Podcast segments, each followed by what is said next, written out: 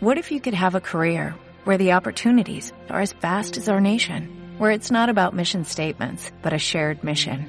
At U.S. Customs and Border Protection, we go beyond to protect more than borders, from ship to shore, air to ground, cities to local communities. CBP agents and officers are keeping people safe. Join U.S. Customs and Border Protection and go beyond for something far greater than yourself. Learn more at cbp.gov/careers.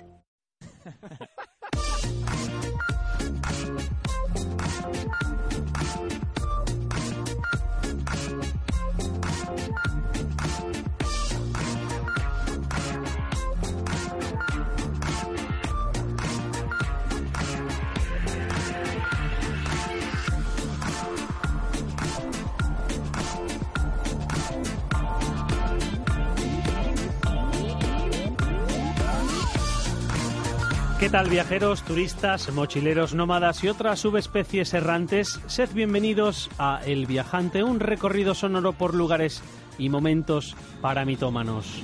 Hoy vamos a coger el avión y volvemos a Seattle para explorar el grunge en su segunda y última parte.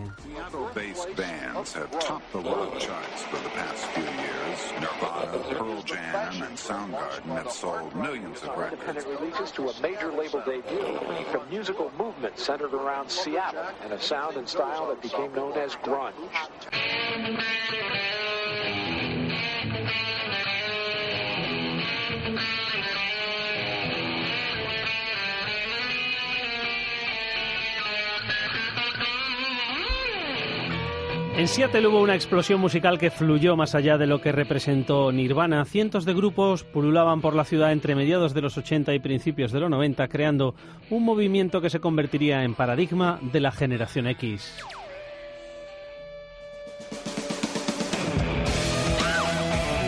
Seattle de algún modo sigue siendo una ciudad que encarna el espíritu de aquella época y que intenta, aunque de manera falsa, revivir cada noche el grunge.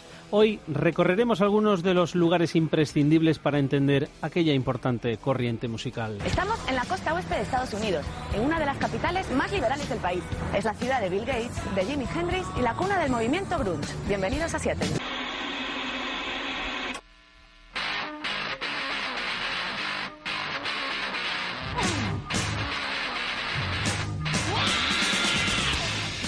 La primera parada para entender la ciudad y su relación con la música debe ser en el Experience Music Project, un museo que hunde sus raíces en el rock and roll. El edificio es espectacular y su historia tan curiosa como efectista. Lo construyó Frank O'Gary, que además de un fantástico arquitecto es un melómano. Gary quería entender el rock and roll y sustituyó a Bach por Hendrix. Se fue a una tienda de guitarras y compró varios modelos de eléctricas. De vuelta en su oficina, las cortó en pedazos que se convirtieron después en formas inspiradoras para el arquitecto.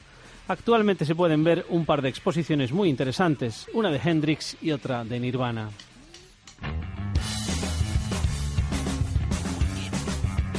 El Crocodile Café es uno de los garitos míticos de Seattle. Fue fundado en el 91 por un abogado de la ciudad y por un fan de la música. Pearl Jam, Nirvana, Chip Trick, Rem, Madhoney o Yoko Ono son solo algunas de las bandas y artistas que han tocado en él. En 2007 echó el cierre, conmoviendo a la escena musical de Seattle. En el 2009 volvió a abrir, aunque con una nueva dirección. Los nostálgicos no se pueden marchar de Seattle sin haberse tomado allí un margarita. En su interior guarda mucha esencia de aquellos años, sobre todo su sonido ratonero.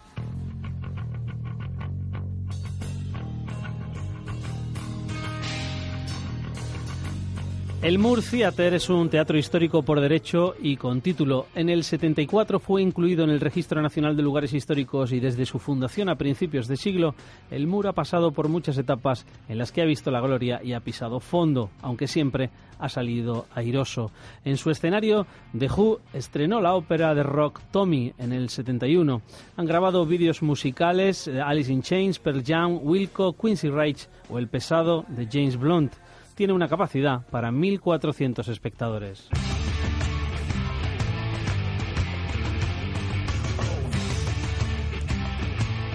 El Magnumson Park es un antiguo campo de aviación de la Marina convertido en lugar de ocio y disfrute de los ciudadanos de Seattle y además lugar señalado en la historia del grunge. Es el segundo parque más grande de la ciudad y en su interior hay una construcción realizada en el 82 por Doug Hollis con el nombre de Sound Garden.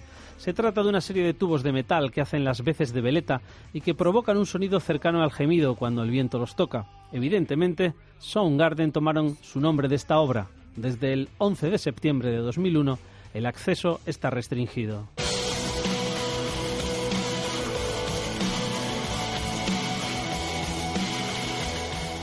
La mayoría de bandas grunge tocaron al principio de su carrera en el Blue Moon Tavern y los bares cercanos al distrito de la universidad. El Blue Moon tiene una historia parecida a la del White Horse en Nueva York y que principalmente han escrito poetas malditos y beatniks locos. Actualmente sigue en pie después de que los vecinos del barrio lo salvaran de la demolición y continúa siendo un referente para la cultura bohemia de la ciudad.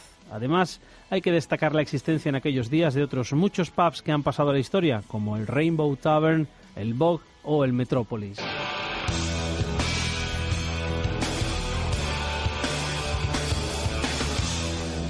Seattle y el grunge van de la mano, marcaron una época. La historia no es solo de música, sino también de frustración y rabia en un paisaje urbano minado que vio como un puñado de jóvenes llevaron durante casi una década el rock a su esencia, salir al escenario y hacer un ruido infernal.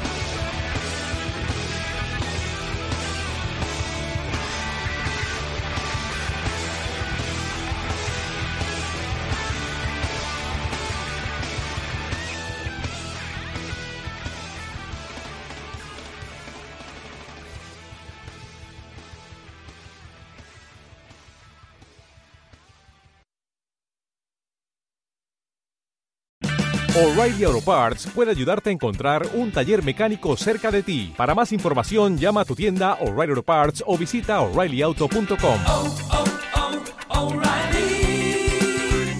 oh, Parts.